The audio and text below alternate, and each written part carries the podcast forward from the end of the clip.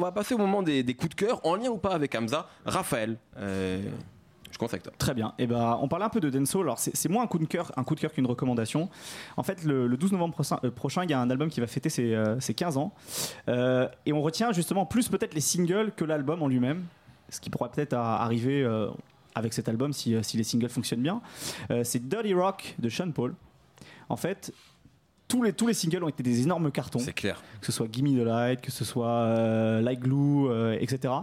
Et puisqu'on parlait d'Ensoul, alors je sais pas si Hamza a écouté, a écouté euh, Sean Paul énormément. Je pense que forcément. euh, Il a, il a, ça, ça a dû lui passer euh, dans, dans les oreilles à un moment ou à un autre. Après, en 2002, il avait, euh, s'il a, s'il est né en 94, Ouais, mais il je pense qu'il a 8 ans, grandi avec ça parce qu'il était Ouais, fan ouais. de 50, c'était la même époque un peu. Exactement. Je pense qu'il a dû écouter.